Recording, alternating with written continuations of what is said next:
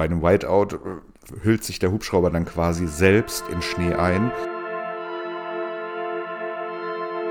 Die dritte Maschine hatte keinerlei Bodenreferenz mehr und kippte sofort nach rechts in Richtung der EC 155.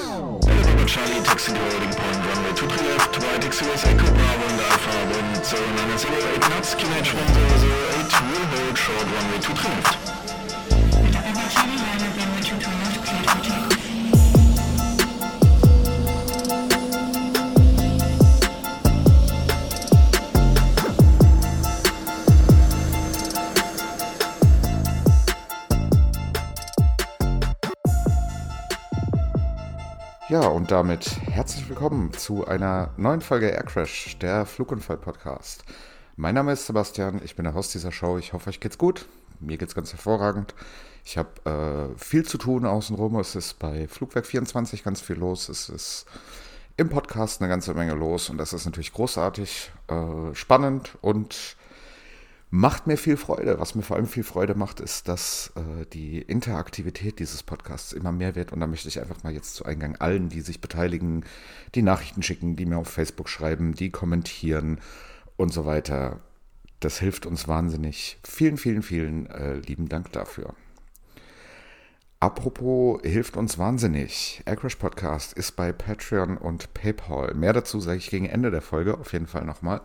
Ich möchte aber zum Anfang die Chance nutzen, ganz kurz unseren neuen Patron nochmal zu begrüßen. Im Livestream habe ich es schon mal gemacht, jetzt machen wir es hier nochmal richtig. Und zwar ist das die liebe Gerrit, hat das First Officer Paket gebucht. Vielen, vielen Dank dafür und äh, herzlich willkommen in der Aircrash Podcast Crew.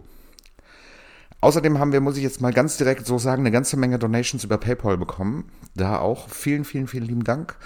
Besonders danke an Tobias, Harald, Johannes und Olaf. Ihr helft uns damit wirklich, wirklich wahnsinnig. Vielen, vielen lieben Dank dafür. Ja, bevor wir anfangen, auch noch ein kurzes Update zu unserer Spendenaktion. Wir haben jetzt alles ausgerechnet, wir haben jetzt alles zusammengefasst. Ähm, durchgerechnet und es sind insgesamt zusammengekommen in Euro 928,50 Euro. Das runde ich jetzt nochmal auf von meinem eigenen Geld und dann machen wir da 1000 Euro glatt draus und die 1000 Euro gehen zur Hälfte an die Landesverbände des THWs in Nordrhein-Westfalen und in Rheinland-Pfalz. Wie und wann das passieren wird, ähm, dann in der nächsten Folge das Update dazu. Und mit Sicherheit werden wir da auch in irgendeiner Form gucken, dass wir die da irgendwie übergeben können oder so. Das müssen wir alles noch klären. Da halte ich euch auf den, auf den Laufenden. Und auch hier natürlich vielen, vielen, vielen Dank für jeden, der mitgemacht hat. Das äh, freut mich total. Ja, und damit würde ich sagen, kommen wir mal zum Thema heute. Und das Thema heute, das ist für uns ein bisschen Neuland. Ähm, es geht ja für, für unsere Verhältnisse wirklich um was Neues, nämlich Hubschrauber. Da ja immer wieder Leute fragen, wo meine Kompetenzen herkommen, das zu machen und so weiter, möchte ich jetzt gerade in dem Hubschrauber-Thema vorher ein bisschen was dazu sagen. Ich habe keinen Hubschrauberschein, ich habe keine wirkliche richtige Flugstunde auf dem echten Hubschrauber. Ähm, ich interessiere mich sehr dafür. Ich, ich äh, verstehe, glaube ich, dann doch eine ganze Menge von Hubschraubern. Ähm, ja, und habe auch eine persönliche Geschichte damit. Ich habe nämlich bei Hangar Süd, dem Simulatorzentrum in Bruchsal, eine ganze Zeit lang als Instruktor gearbeitet. Und ähm, dort hat man mir die Möglichkeit gegeben, eben auch als Instruktor auf einem Hubschrauber zu arbeiten. Die haben dann eine komplette Augusta A109 stehen, auf der ich das dann auch tatsächlich gelernt habe. Ich hatte nämlich von Tuten und Blasen so gar keine Ahnung, als ich da hingekommen bin. Das ist ja, also das ist wirklich, das ist ein kompletter Hubschrauber, der da drin steht mit einer 360 Grad Leinwand 180 Grad Leinwand äh, außenrum, ähm, mit dem man wunderbar auf Sicht fliegen kann. Und das ist meine ja, Erfahrung mit Hubschraubern. Also ich weiß in der Theorie sehr genau, wie man die steuert. Ich kann das im Simulator auch. Das ist natürlich kein, kein wahrer, richtiger Vergleich zum echten Hubschrauberfliegen, auch wenn ich glaube, dass es äh, keinen Simulator gibt, der noch näher daran kommt als dieser. Aber so viel einfach mal dazu, inwieweit ich einen Bezug zu Hubschraubern habe und inwieweit ich mich ja letzten Endes auch damit auskenne. Ja, dann kommen wir doch mal zum äh, tatsächlichen Thema. Wir springen auf den 21.03.2013 und äh, zwar nach Berlin. An diesem Tag hat dort eine Anti-Hooligan-Vollübung am S-Bahnhof des Olympiastadions stattgefunden. Und im Rahmen dieser Übung sollte kurzfristig angeforderte Verstärkung abgesetzt werden. Das war der Grund dieser Flüge. Man hat also äh, zusätzliche Bundespolizisten angefordert, die dann in diese Hubschrauber gepackt worden sind und dahin geflogen worden sind. So sind diese Flüge überhaupt äh, erst zustande gekommen, um die es heute geht. Was, bevor wir da auf die Details kommen, gibt es eine ganze Menge Sachen, die spannend sind, wo wir drüber reden müssen. Das ist äh, in erster Linie mal das Wetter. Das spielt heute eine ganz, ganz, ganz wichtige Rolle. Deshalb gehe ich da auch etwas mehr drauf ein als sonst. Ja, für Ende März war es auf jeden Fall ungewöhnlich kalt und es lag Schnee. Laut den Metas, Metas ist das allgemeine Flugwetter, in dem Fall bezogen äh, vom Flughafen Berlin-Tegel, herrschten Sichtweiten von 1800 Meter bei einer nicht vollständig geschlossenen Wolkendecke in 800 Fuß und 1100 Fuß. Wind aus 310 Grad, für die, die damit nicht äh, so bewandert sind, das ist äh, Richtung Nord-Nordwest. Fünf Knoten bei circa minus 1 Grad. Es lagen 18 Zentimeter Schnee, davon 5 Zentimeter Neuschnee. Zum Zeitpunkt des Vorfalls herrschte leichter Schnee, äh, Schneefall. Ja, um diese, ähm, um diese Polizisten dahin zu bringen, ähm, wurden insgesamt drei Hubschrauber eingesetzt, und zwar zwei äh, AS-332 Super Puma und ein EC-155. Die schauen wir uns doch jetzt als erstes mal ein bisschen genauer an. Und da äh, geht es vielleicht in, äh, als allererstes mal um den großen, um den Super Puma. Die AS-332 ist ein mittelschwerer Hubschrauber, der sowohl zivil als auch militärisch eingesetzt wird. Wurde damals von Aerospatial entwickelt und gebaut. Äh, später wurde er dann von Eurocopter gebaut und heute wird er von Airbus als äh, H225 gebaut und vertrieben. Die Maschine kann bis zu 29 Passagiere aufnehmen und ist dabei bis zu 278 km/h schnell. Ja, und dann gab es noch die etwas kleinere EC 155 ähm, die da dabei war. Davon war eine dabei. Das ist die genaue Bezeichnung ist EC 155 Dolphin. Geht auch auf ein Modell der Aerospatial zurück. Ist ein leichter Mehrzweckhubschrauber mit bis zu 15 Sitzplätzen, kann 324 km/h schnell fliegen. Und genau wie der Super Puma ist auch dieses Modell von Aerospatial über Eurocopter zu Airbus gewandert und wird heute als H155 von äh, Airbus gebaut. Ja, der, äh, die, also die Maschinen insgesamt waren eben zwei dieser Super Pumas und ein Dolphin, also eine EC 155. Und die Hubschrauber sind gestartet vom Standort der Bundespolizei der Fliegerstaffel Blumberg. Und zwar um 10.12 Uhr morgens. Sie flogen dann Richtung Olympiastadion, wo sie auf dem sogenannten Maifeld im Westen des Stadions landen sollten. Die beiden Super Pumas hatten je zwei Mann Besatzung und 13 Passagiere. Die EC 155 hatte auch zweimann Besatzung und insgesamt acht Passagiere. Ja, als sie dann am Olympiastadion äh, angekommen sind, hat man erstmal gesagt, äh, sie mögen bitte noch ein paar Vollkreise fliegen. Also ein Vollkreis ist im Prinzip genau das, ein Vollkreis. Äh, da wird einfach im Kreis geflogen, wie eine Warteschleife, nur halt in einer kreisförmigen Form. Gibt es auch in der General Aviation ganz ein, äh, viel. Kann man jetzt sagen, so ein Hubschrauber kann doch auf der Stelle stehen. Warum macht man das nicht einfach? Warum wartet man nicht einfach auf der Stelle stehend? Naja, weil das nicht so ganz einfach ist und weil das ähm, prinzipiell mehr Risiken birgt, als einfach im Kreis zu fliegen, weil ich halt bei dem Hovern nennt man das, wenn der Hubschrauber auf der Stelle stehen bleibt, einfach permanent ähm, das kontrollieren muss, dass er genau da bleibt, wo er ist. Ich habe eine sehr große Gefahr, dass er in Rotation versetzt wird, weil ich keine Geschwindigkeit habe, die dagegen ankämpft ähm, und so weiter und so weiter. Dementsprechend macht man das halt bei Hubschraubern genau, wie man es bei Flugzeugen auch macht, dass man Vollkreise fliegt. Diese ganze Warterei hatte damit zu tun, dass diese Übung, um die es letzten Endes ging, von sehr hochrangigen ähm, Polizeioffiziellen beobachtet wurde und die waren schlicht und ergreifend noch nicht dort am Landeort eingetroffen und deshalb sollte man ähm, dann warten. Ja, nach zwei Vollkreisen äh, haben dann alle drei Hubschrauber die Landefreigabe bekommen und äh, sind dann quasi da gelandet.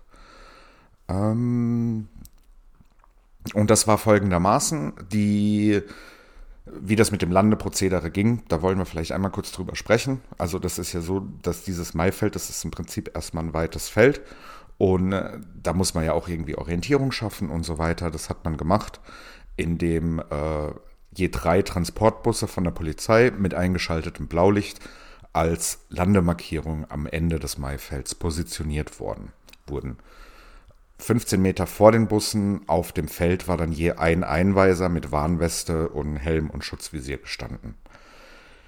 Ja, die Hubschrauber äh, flogen das Feld von Westen her an. Wenn man, wenn man dieses Maifeld kennt, das ist also, da ist das Olympiastadion, westlich davon, wenn man drauf guckt, links davon ist das Maifeld und hinter dem Maifeld ist nochmal so eine Tribüne, wo in der Mitte ein Glockenturm steht.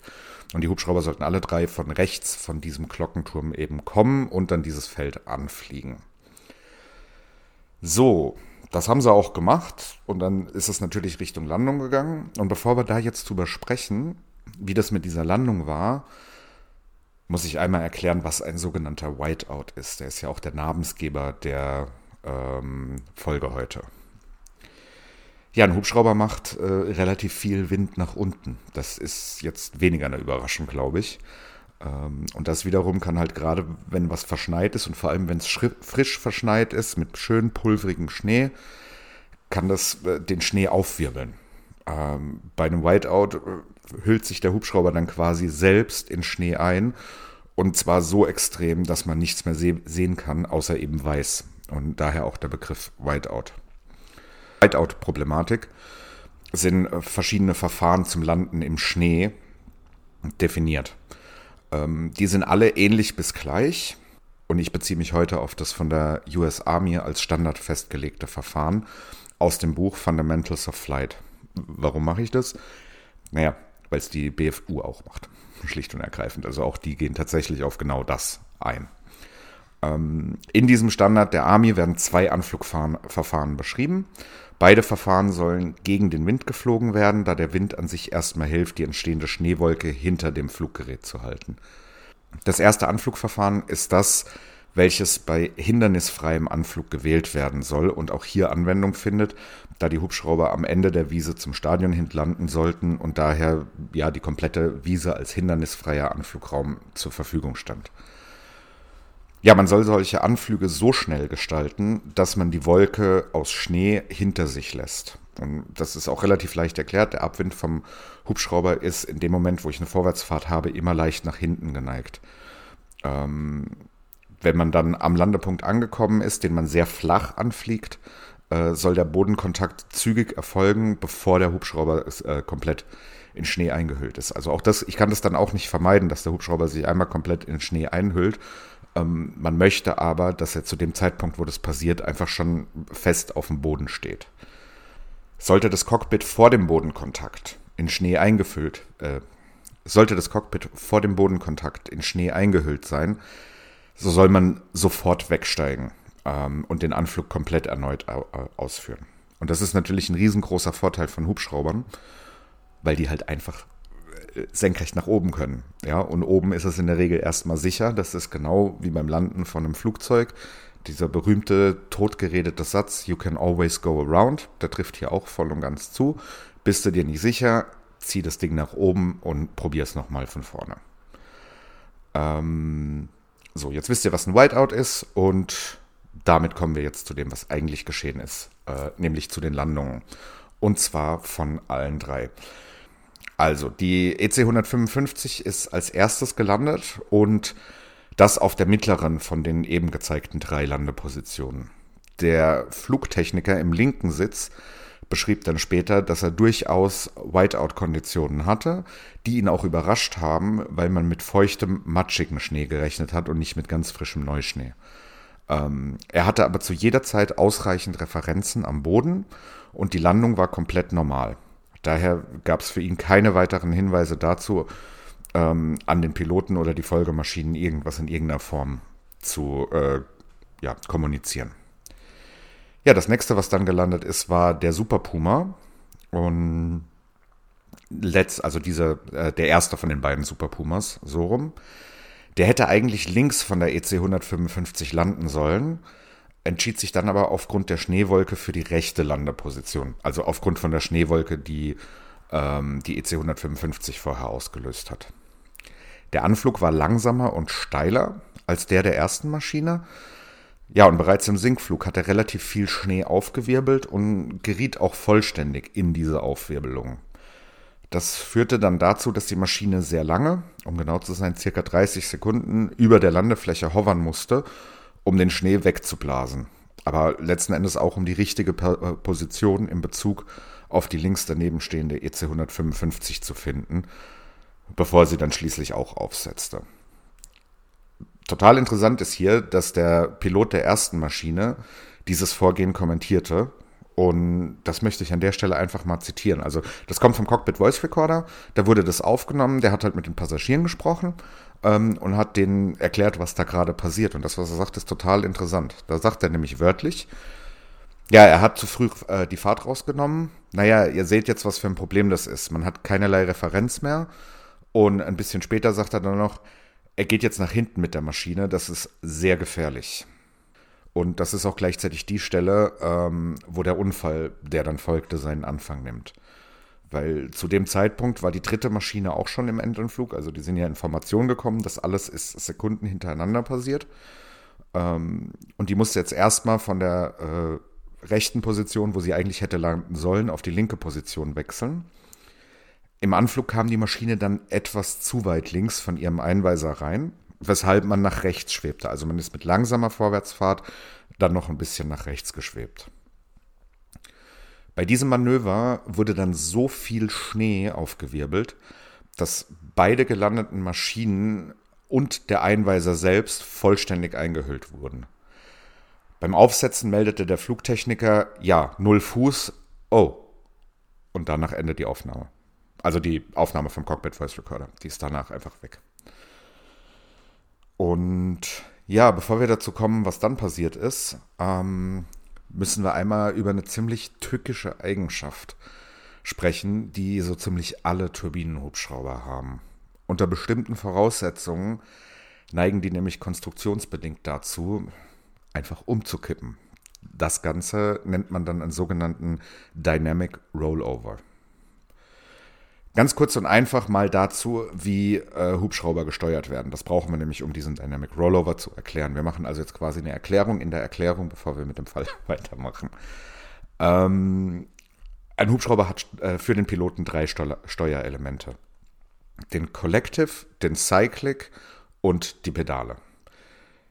Der Cyclic ist das Ding in der Mitte zwischen den Beinen. Damit äh, steuere ich mit dem Hubschrauber die Nickbewegung, also Nase runter, Nase hoch und die Rollbewegung. Ganzer Hubschrauber rollt nach links, ganzer Hubschrauber rollt um die Längsachse nach rechts. Der Collective, den habe ich in der anderen Hand. Das ist ein Hebel, der sieht ein bisschen aus wie eine Handbremse. Ähm, der ist für die Verstellung von allen Rotorblättern gleichzeitig zuständig und reduziert bzw. erhöht dadurch den Auftrieb. Wenn ich den Collective nach oben ziehe, ganz einfach gesagt, fliegt der Hubschrauber senkrecht nach oben. Wenn ich ihn nach unten drücke, fliegt der Hubschrauber senkrecht nach unten. Die Pedale steuern den Heckrotor an. Ähm, auch das mittels Verstellung der Rotorblätter, nur dass es halt eine seitliche Verstellung ist. Und dadurch ähm, steuere ich das Rollen um die Hochachse, also das Drehen um die Hochachse äh, des Hubschraubers ja, so viel zum ganz kurzen Exkurs, wie wird ein Hubschrauber geflogen. Ähm, Hubschrauber mit Turbinenantrieb haben einen sehr, sehr, sehr hohen Schwerpunkt. Äh, die Turbine oder bei den meisten Fällen ja besser gesagt die Turbinen sitzen über der Kabine und dazu kommt dann noch ein extrem kleiner Abstand zwischen den Fahrwerken oder Kufen. Wenn jetzt beim Landen ein Fahrwerk oder eine Kufe, also nur ein Fahrwerk oder, oder nur eine Kufe Bodenkontakt hat, und es gibt dabei, da reicht schon ganz wenig, Vorwärtsfahrt und dann noch ein kleines bisschen ein, ein Rollmoment um die Längsachse, also sprich Hubschrauber driftet nach links oder Hubschrauber driftet nach rechts und ist dabei ein bisschen geneigt. Ja, dann kippt so ein Gerät einfach um. Und das kann in den allermeisten Fällen auch nicht mehr gestoppt werden. Äh, jetzt haben wir vorhin gelernt, dass Hubschrauber den großen Vorteil haben, dass sie ganz schnell vom Boden weg können. Das ist aber hier sehr tückisch und sehr trügerisch, möchte ich es mal nennen. Weil das ist natürlich die natürliche Reaktion, die ich habe, wenn ich merke, da stimmt irgendwas nicht, der Hubschrauber fängt an zu kippen, ziehe ich den Collective nach oben und mache, dass ich nach oben komme. Ja, aber zu dem Zeitpunkt habe ich halt diese Seitwärtsbewegung schon da drin. Wenn ich dann den Collective ziehe, dann beschleunige ich das Ganze nur noch und er fällt noch schneller um. Das richtige Vorgehen, wenn sich so ein Kippen andeutet, ist den Collective sofort ganz nach unten zu nehmen, sämtlichen Auftrieb zu vernichten und zu hoffen, dass er halt nicht umkippt. Wobei selbst dann das in der Regel einfach nicht mehr verhindert werden kann. Also er fällt äh, dann in der Regel in jedem Fall. Ja, genau das ist hier auch tatsächlich passiert. Die dritte Maschine hatte keinerlei Bodenreferenz mehr und kam bedingt durch das Schweben nach rechts mit dem rechten Hauptfahrwerk zuerst auf und kippte sofort letzten Endes dann nach rechts in Richtung der EC 155. Jetzt ist dein Tag an sich schon ziemlich versaut, wenn ein Hubschrauber umkippt. Wenn er aber zu einem anderen Hubschrauber hinkippt, der auch noch direkt nebendran steht, dann wird's richtig unangenehm. Die Rotorblätter der beiden Hubschrauber haben sich in dem Fall komplett ineinander verkeilt, also auch von der EC 155. Der Rotor, der hat sich halt noch gedreht zu dem Zeitpunkt. Die haben sich komplett ineinander verkeilt und ja, dann hat es einen großen Knall gegeben und eine Sekunde später waren beide Hubschrauber komplett zerstört. Der Puma lag auf der Seite, an der zuvor noch die, an der Position ungefähr, wo zuvor noch die EC 155 gestanden war. Das Heck war abgetrennt und alle Rotorblätter waren ja, komplett zerstört. Die EC 155 lag dahinter auf ihrem Bauch mit abgeknicktem Heck und ebenfalls komplett kaputten Rotorblättern. Die zweite Puma war ganz rechts gestanden, ist relativ unbeschadet aus der Nummer rausgekommen, hatte nur ein paar Kratzer. Und ja, leider wurde bei dem Zusammenstoß äh, der Pilot der EC 155 getötet. Zwei Passagiere derselben Maschine und äh, zwei Außenstehende wurden schwer verletzt. Der Pilot des verunfallten Pumas und drei weitere Außenstehende wurden leicht verletzt, letzten Endes. Ähm, der Unfall wurde natürlich im Anschluss äh, von der BFU untersucht und auch beurteilt. Und diese Beurteilung, die finde ich wirklich hochinteressant. Zunächst mal wird angemerkt, dass keiner der drei Hubschrauber nach der Auffassung der Ermittler das für Schneesituationen korrekte Anflugverfahren angewendet hat. Im Wesentlichen waren alle Maschinen, auch die erste, die ja noch gut durchgekommen ist, zu langsam. Allerdings entsprachen die Anflüge den Standards bei der Bundespolizei. Diesen Standard bezeichnet die BFU ganz klar als nicht verständlich und unzweckmäßig. Und das kann ich nur so bestätigen. Ich habe das versucht, noch ein bisschen tiefer zu recherchieren und was die genau für Vorgaben haben. Das ist natürlich Bundespolizei, alles nicht so einfach zu finden. Ähm, ich habe ein paar Ausführungen dazu gefunden, die ich schlicht und ergreifend nicht verstanden habe. Und deshalb gebe ich sie jetzt auch hier nicht weiter.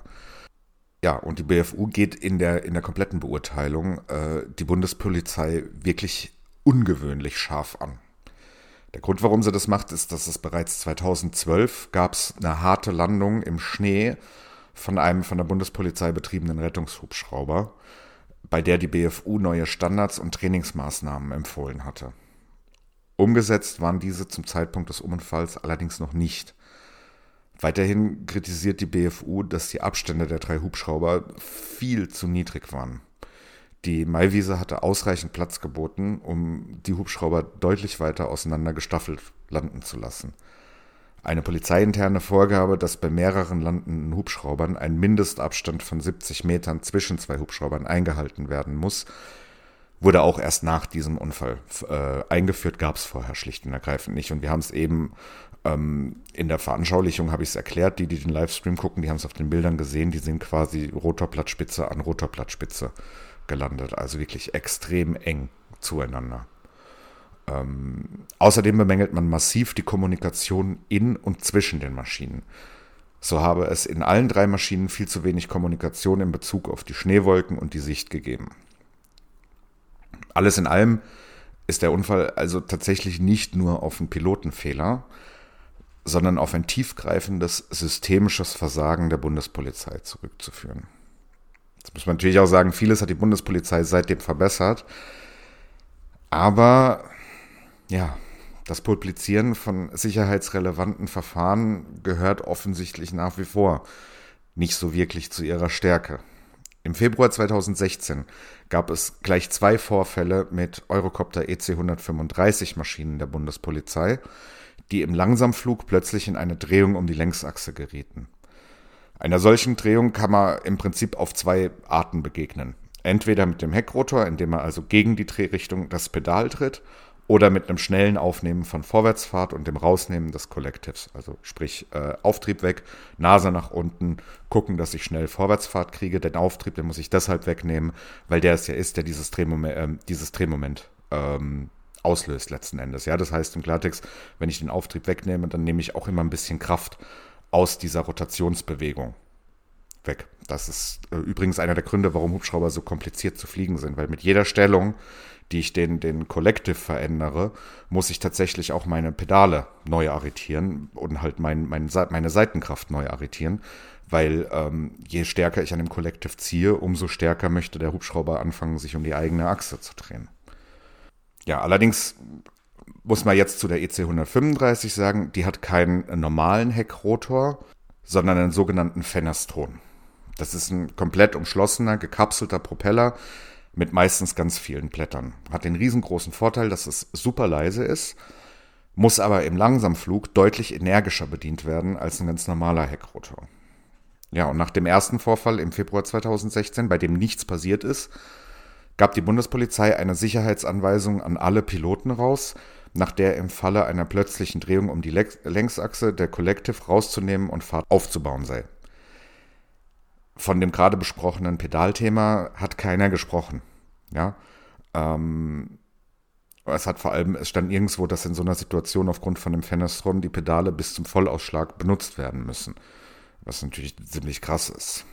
Ja.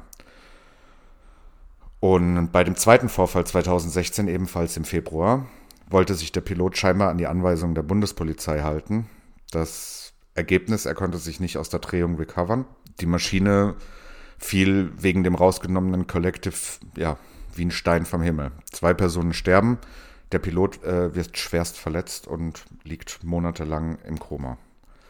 Das ist natürlich ein Problem. Also es ist halt wirklich, ich unterstelle jetzt einfach mal, dieser Pilot hat das Standardverfahren äh, gekannt. Es kam dann die neue Anweisung der Bundespolizei.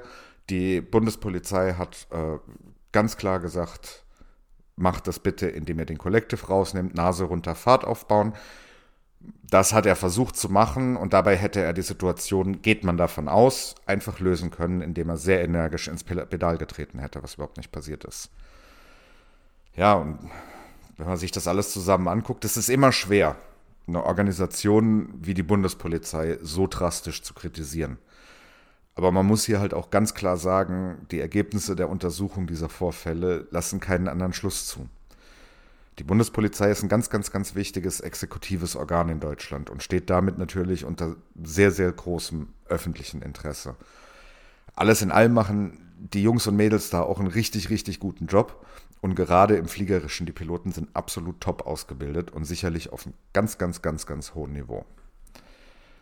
Bei den Gründen von diesen Unfällen, wir haben jetzt im Endeffekt über zwei Unfälle gesprochen, auch wenn über den zweiten nur ganz kurz, ähm, fällt mir eins auf. Es geht immer um Bürokratie. Die Einführung von neuen Vorschriften oder auch so kleinen Dingen wie Sicherheitsanweisungen sind in staatlichen Organen in Deutschland mit derart großen Hürden versehen, dass die Bearbeitung einfach unsäglich lange dauert diese Strukturen an sich sind auch überhaupt gar kein Problem der Bundespolizei alleine, sondern ein Thema der Organisation von Behörden in diesem Land. Ich persönlich finde, dass es schon lange Zeit ist, hier endlich Abhilfe zu schaffen und vieles, vieles zu beschleunigen. Fallbezogen möchte ich dazu vielleicht nochmal ganz klar sagen, die, wenn wir uns angucken, es, wir haben jetzt hier einen Unfall mit einem Toten aufgrund von einem Whiteout. Es gab einen ähnlichen Vorfall, bei dem außer ein bisschen Blech nichts kaputt gegangen ist. Kurz vorher, im Jahr davor, um genau zu sein.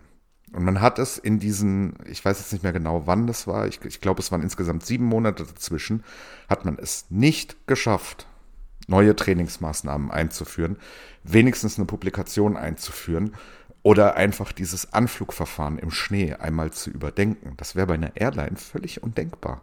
Das ist in der, in, der, in der kompletten kommerziellen Luftfahrt einfach nicht vorstellbar, dass sowas so unfassbar lange dauert. Bei einer Behörde in Deutschland sagt sich aber wieder jeder, ja, es ist eine Behörde in Deutschland. Aber Leute, da muss man einfach mal einen Riegel davor schieben.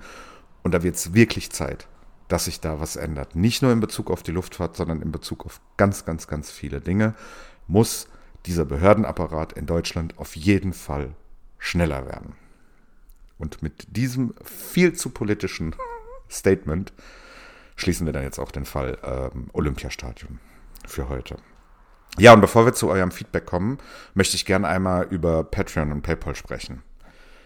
Wenn euch gefällt, was wir machen und ihr es leisten könnt und ihr es euch leisten könnt und vor allem auch wollt, dann freuen wir uns sehr über eure Unterstützung. Diesen Podcast am Leben zu halten kostet Geld. Equipment, Hosting, Lizenzen, die Liste der Kosten wird so langsam ganz schön lang. Ja, und deshalb sind wir jetzt schon eine ganze Zeit lang bei Patreon. Dort haben wir verschiedene Unterstützungspakete für euch zusammengestellt, deren Inhalte nicht ganz aktuell sind, betrifft aber nur die Live-Aufnahmen in dem Moment. Ihr könnt uns über Patreon monatlich und jederzeit kündbar unterstützen. Schaut doch da einfach mal vorbei. Ihr findet uns da unter www.patreon.com slash aircrashpodcast. Ja, und wenn ihr uns einmalig unterstützen wollt, sind wir außerdem bei PayPal. Dort könnt ihr uns jederzeit einen beliebigen Betrag zukommen lassen und äh, findet uns unter paypal.me slash aircrashpodcast. Hier möchte ich auch nochmal allen Unterstützern danken. Ihr helft uns wirklich sehr und wir freuen uns über jede Donation absolut gleich. Allerdings muss ich heute mal eine Sache machen, die ich noch nie gemacht habe. Ich möchte dem lieben Johannes gerne einmal gesondert ansprechen der hat mit seiner wirklich großzügigen Unterstützung möglich gemacht, dass wir endlich alles besorgen konnten, um die Tonqualität nochmal erheblich zu verbessern. Das Ergebnis davon sollte in einer der nächsten Folgen zu sehen und vor allem zu hören sein. Leider hat das Audio-Interface, das ich bestellt habe, derzeit Lieferverzug. Aber Johannes, die neue Tontechnik geht wirklich zu einem gar nicht so kleinen Teil auf deine Kappe. Vielen, vielen, vielen, vielen Dank dafür. Ähm, ich war absolut sprachlos, als das gekommen ist. Dankeschön. Tausend, tausend Dank. Ganz aufrichtig und ernsthaft. So, und jetzt äh, zu einer anderen Art, wie ihr uns unterstützt. Euer Feedback, der beste Teil der Show und das, was uns immer wieder antreibt, jede Woche eine neue Folge zu machen. Olaf hat uns mit seiner Donation über PayPal mitgeschrieben. Ähm, ich bin seit einigen Monaten verlässlicher und interessierter Hörer deines Podcasts ich bin selbst Pilot, fliege seit 20 Jahren Eco-Klasse-Flugzeuge. Ich finde deine Erklärung und die Aufmachung des Podcasts wirklich sehr gelungen. Dafür meinen großen Dank und mach weiter so. Ähm, Olaf, vielen, vielen Dank für die netten Worte. Äh, was mir aber ganz wichtig ist, ähm, das ist nicht mein Podcast, das ist unser Podcast. Und wir sind im Wesentlichen drei Elemente. Das ist ähm, Einmal ihr als Community, die uns Feedback schreibt, die uns Anregungen schreiben, Folgenvorschläge und so weiter. Das ist einmal der Leon, der gerade im Hintergrund auf meinem Ohr schon wieder schwer schnauft und ich weiß nicht warum. Der mir wirklich eine ganz, ganz, ganz große Unterstützung ist und ähm, seit die Sarah damals gegangen ist, mir wirklich mit ganz, ganz, ganz vielen Sachen hilft. Vielen, vielen, vielen lieben Dank, Leon. Äh, das ist großartig. Ja, und der dritte Teil bin ich selbst, aber ich sehe mich da wirklich nur als ein Drittel des Gesamten und nicht als mein Podcast. Ähm, ansonsten sage ich dir das Gleiche, wie ich jedem Piloten sage. Ich freue mich immer, wenn jemand, der fliegt, sich bei uns meldet. Wenn jemand, der fliegt, was zu unseren Folgen sagt. Ähm, das ist mit das größte Lob, das ich kriegen kann. Und da vielen, vielen, vielen lieben Dank dafür. Dann hat uns OR, Oscar Romeo, keine Ahnung, ähm, auf YouTube einen Kommentar geschrieben, den ich gerne verlesen möchte. Mache ich selten, mache ich aber in dem Fall auf jeden Fall.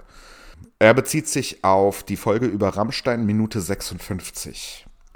Die Behauptung, der Schleudersitz samt Nutarelli hätte beim Aufprall auf den Kühlwagen ausgelöst, kann zu 100% nicht stimmen. Man kann auf Dutzenden Fotos erkennen, dass die vordere Cockpit-Sektion an der Solomaschine nach der Kollision in der Luft bereits abgerissen war. Auf dem abstürzenden Wrack war lediglich der hintere leere Schleudersitz noch in dem Jet. Ähm, OR, ich nenne dich jetzt einfach OR, weil so nennst du dich jetzt selbst auch. Äh, vielen Dank für deinen Input und du hast absolut nicht recht weiß ich jetzt nicht, was ich da mehr dazu sagen kann. Ich finde es immer schade, wenn man aufgrund von einem oder zwei Fotos, die einen gewissen, eine gewisse Aussagekraft haben oder ein gewisses Erscheinungsbild haben, etwas mit 100% betitelt und etwas in Frage stellt, wo nicht nur eine Person, sondern viele Personen sehr, sehr lange darüber recherchiert haben. Ich verstehe, dass es Fotos gibt, auf denen das so aussieht, als wäre das so. Es war aber nicht so. Punkt. Es ist der vordere Teil der Maschine abgebrochen. Ähm, wahrscheinlich war das Cockpit auch aufgebrochen. Also es war zum Beispiel kein Armaturenbrett mehr da in dem Moment. Das, ist, das mag alles sein. Aber Fakt ist, dass ich da, wenn ich äh, eine solche Behauptung, wie du es nennst, aufstelle, mir die nicht irgendwo aus der Nase, aus dem Hinterkopf ziehe, sondern dass ich so etwas faktisch recherchiere und gerade bei solchen wichtigen Aussagen wird alles, was ich sage, mit mehreren Quellen abgeglichen. Und jeder öffentlich zugängliche Untersuchungsbericht, jede Stellungnahme sagt, dass der Schleudersitz beim Aufschlag ausgelöst hat, dass der Schleudersitz in diesen Eiswagen sich selbst katapultiert hat und vor allem, dass man tragischerweise letzten Endes die Leiche des Piloten ähm, dort in diesem Eiswagen gefunden hat. Also ich finde es immer schön, über Sachen zu diskutieren und so Sachen, was weiß ich, ich sehe das anders oder sieht das auf dem Bild nicht so und so aus, das kann man ja machen, aber ich finde es ein bisschen anmaßend, 100% irgendwo drauf zu schreiben, nur wenn man sich Fotos anguckt. Das ist sehr viel Internetkultur, aber gut, ist ein anderes Thema. Ähm, zurück zu mehr positiven Sachen im Leben. Johannes hat uns eine ausführliche Mail zu der National Air Cargo Folge geschrieben. Ähm, Johannes war im Chat live mit dabei, deshalb äh, der, der, der Ansatz von dieser Mail nur, dass ihr da Bescheid wisst. Äh, wir haben ja schon ein wenig gesprochen, geschrieben bei der Live-Aufnahme eben. Als Fazit hast du nun gesagt, falls sie überlebt hätten, wäre der Kapitän belangt worden. Damit hast du mit Sicherheit recht, aber auch der Loadmaster wäre dran gewesen. Bei Frachtflügen unterschreibt der Loadmaster, dass die Beladung stimmt und dass das Flugzeug sicher zu fliegen ist. Ähm, als der Loadmaster kam und sagte, dass die Ladung verrutscht und ein Gut gerissen ist, hätte auch ich den Flieger erstmal stehen lassen, gar keine Frage. Dennoch ist der Loadmaster ja in den Frachtraum gegangen, hat den kaputten Gurt ersetzt und das Problem scheinbar behoben. Zu diesem Zeitpunkt werden sich die Piloten gedacht haben, dass es doch nun passen müsste, da der Loadmaster ja dafür ausgebildet ist. Ich persönlich fliege, äh, ich persönlich fliege seit einigen Wochen als First Officer auf einer 777F. Johannes, herzlichen Glückwunsch dazu. Ähm, Traumjob ist, glaube ich, Minimum, was man dazu sagen kann. Ähm, wir müssen uns da auch verlassen können, dass die Beladung stimmt. Selbst wenn ich in den Frachtraum gehen würde und mir das anschaue, weiß ich nicht, ob 24, 26 oder 60 Gurte reichen würden.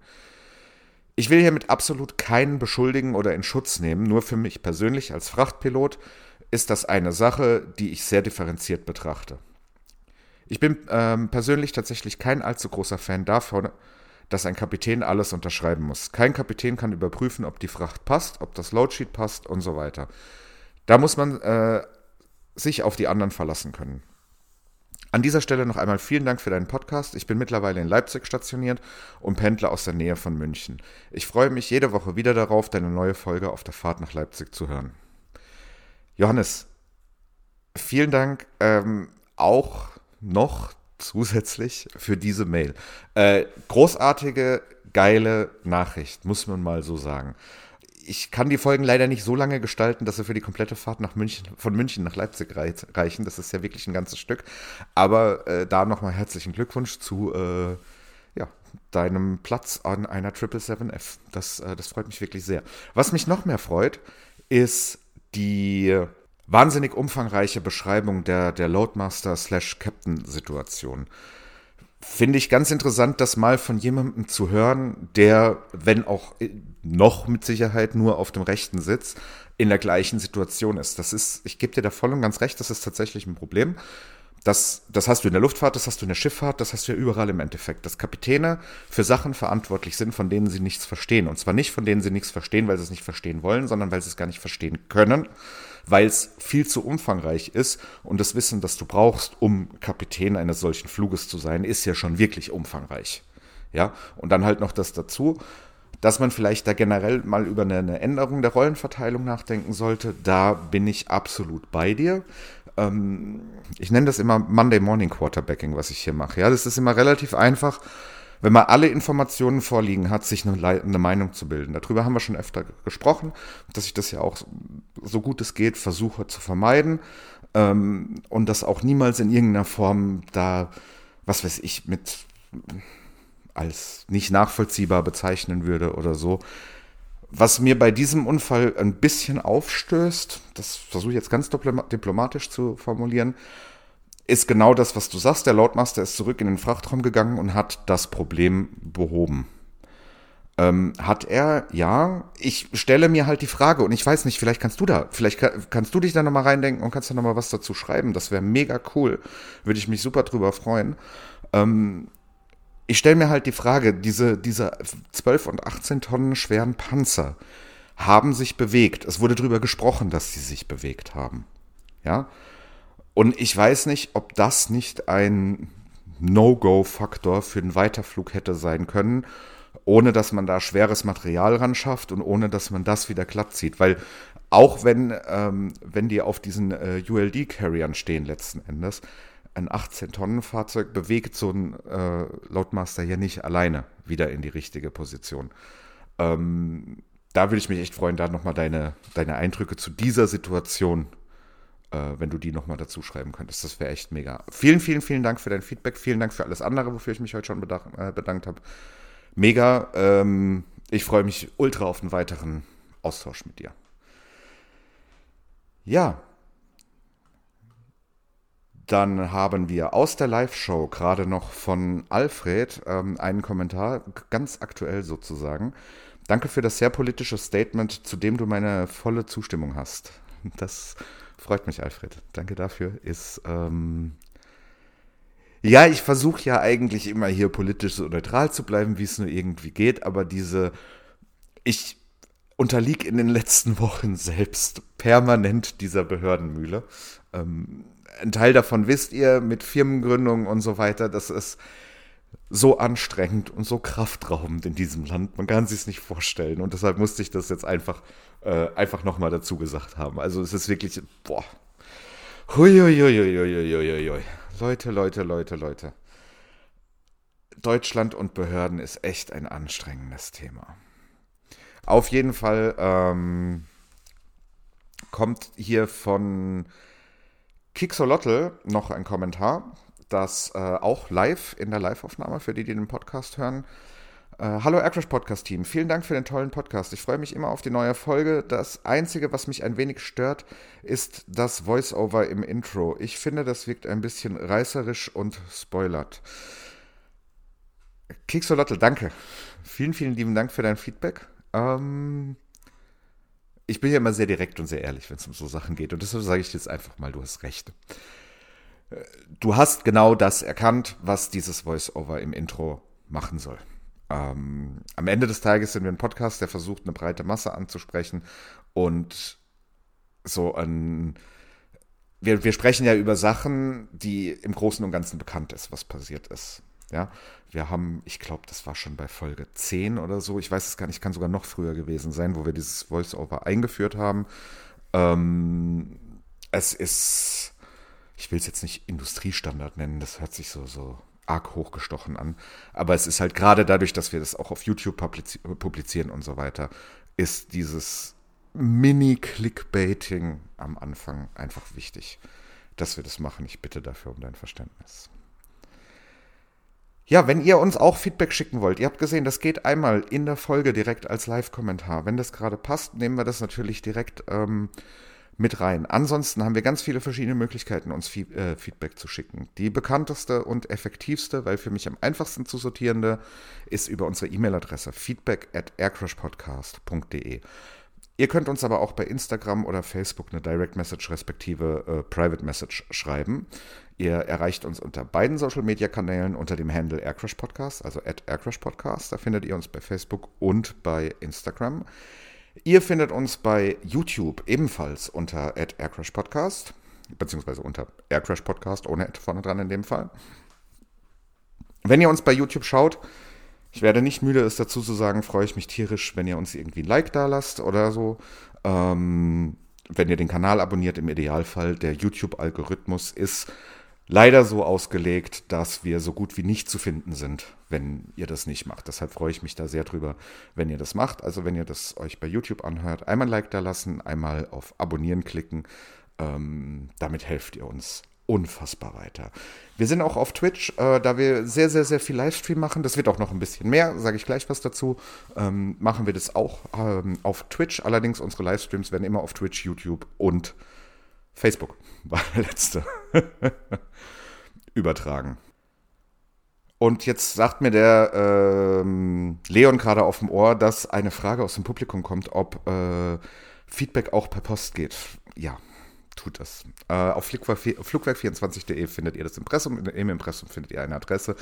Da könnt ihr alles hinschicken, was ihr wollt, solange es legal ist. Solange es legal ist. Ich wollte es nochmal betont haben. Ne? ja, und allgemein, apropos Feedback, wenn wir da noch einen Moment dabei bleiben. Ich bekomme im Moment ganz, ganz, ganz viel Feedback zu unserem Online-Shop www.flugwerk24.de.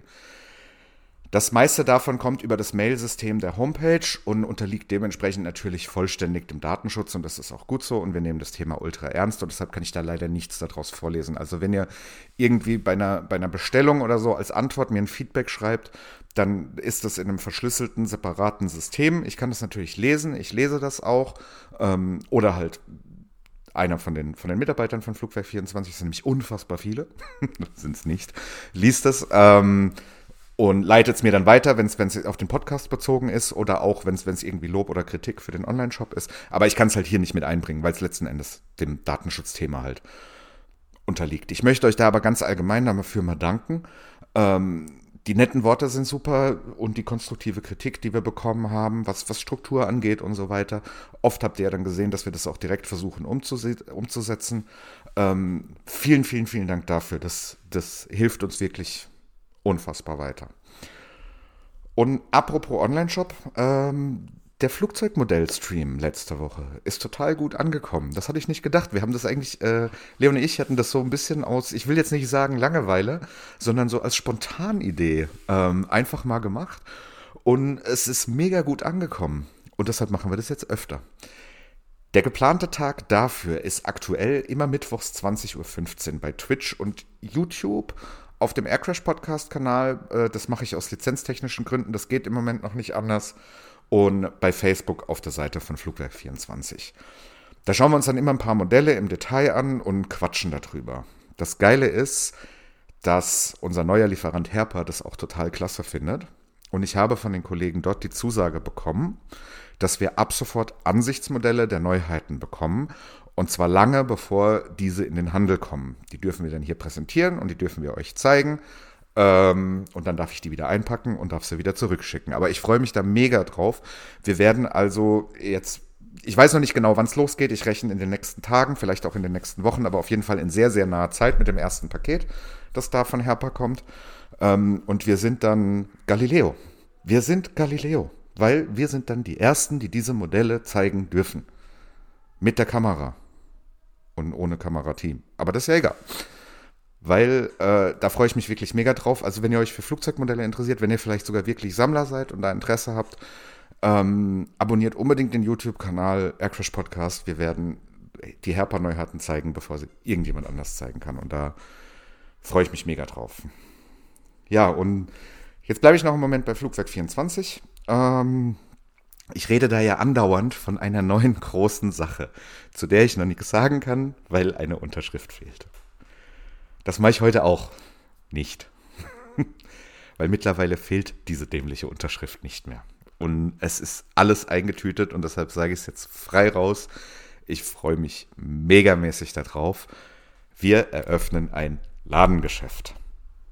Und nicht nur irgendein Ladengeschäft, äh, sondern auch noch eins an einem Standort der besser nicht passen könnte. Das Ladengeschäft wird nämlich am Flughafen Mönchengladbach sein. Und zwar in der alten Abflughalle des Flughafens Mönchengladbach. Also wirklich direkt am Flugbetrieb. Zum Standort Mönchengladbach sage ich gleich noch ein bisschen was, aber also natürlich die Adresse ist geil, die Location ist geil, es ist alles irgendwie geil.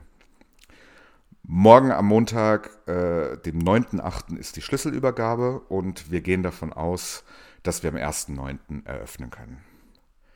Nähere Infos, ob wir den Zeitplan halten können oder wie die Öffnungszeiten werden und so weiter, gibt es dann in den nächsten Wochen, sage ich dann mal was dazu. Vorrangig das natürlich im Flugwerk 24 Stream. Eins sage ich aber jetzt schon dazu. Äh, wie gesagt, der Laden ist in der Abflughalle des Flughafens Mönchengladbach. Ähm, erwartet da jetzt aber keinen 130 Quadratmeter Flagship Store oder sowas in die Richtung. Das Geschäft ist sehr klein, dafür aber auch sehr, sehr, sehr fein.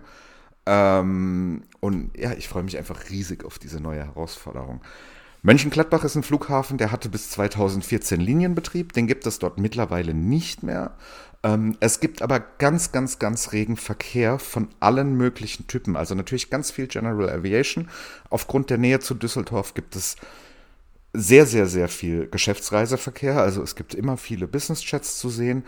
Und es gibt auch nach wie vor viele große, äh, große Flugzeuge zu sehen, weil sich in Mönchengladbach ein großer Wartungs- und Verwertungsbetrieb befindet. Also unter anderem stehen da im Moment ich glaube, sieben oder acht ATR 72 von Aer Lingus, ähm, die dort rumstehen. Also es ist auch halt so einfach ein tolles Ausflugsziel. Wenn man ein bisschen flugbegeistert ist, da ist äh, der Flughafen Mönchengladbach einfach großartig. Natürlich gibt es dort auch den Hugo Junkers Hangar, in der die Ju-52 steht, die nicht fliegt im Moment, weil es da mit dem äh, Hotel Oscar Tango Absturz zusammenhängt, ein paar Schwierigkeiten gibt. Wahrscheinlich wird sie auch nicht mehr fliegen, aber man kann sich relativ offen, relativ frei eine Ju-52 dort angucken. Die, dieser dieser ähm, Hugo Junkers Hangar ist verglast. Man kann kostenlos parken und es gibt so viele Parkplätze, die könnt ihr gar nicht voll machen. Also es ist eine großartige Location und ich freue mich da mega drauf. Soweit alles, was äh, mit dem Geschäft zu tun hat. Zur nächsten Folge wollte ich euch noch ein bisschen was sagen. Und zwar bleiben wir nächste Woche nochmal im Jahr 2013, wechseln allerdings den Kontinent. Am 6. Juli 2013 prallt eine 777 der Asiana in den Deich am Ende der Landebahn 28 Left des San Francisco International Airport. Die Maschine fängt Feuer und drei Passagiere sterben. Ein vermeidbarer Unfall, dessen Hintergründe mal mindestens als unglaublich äh, benannt werden dürfen. Das alles gibt es im Stream am Sonntag, den 15. August um 20.15 Uhr und am Freitag, den 20. August, dann als Podcast bei allen gängigen Podcast-Anbietern. Ich danke euch diese Woche zum, äh, fürs Zuhören, freue mich wahnsinnig auf nächste Woche. Bis dahin, keep the blue side up und bis nächste Woche. Macht's gut. Tschüss. Runway 180, clear to land, Delta Papa Charlie.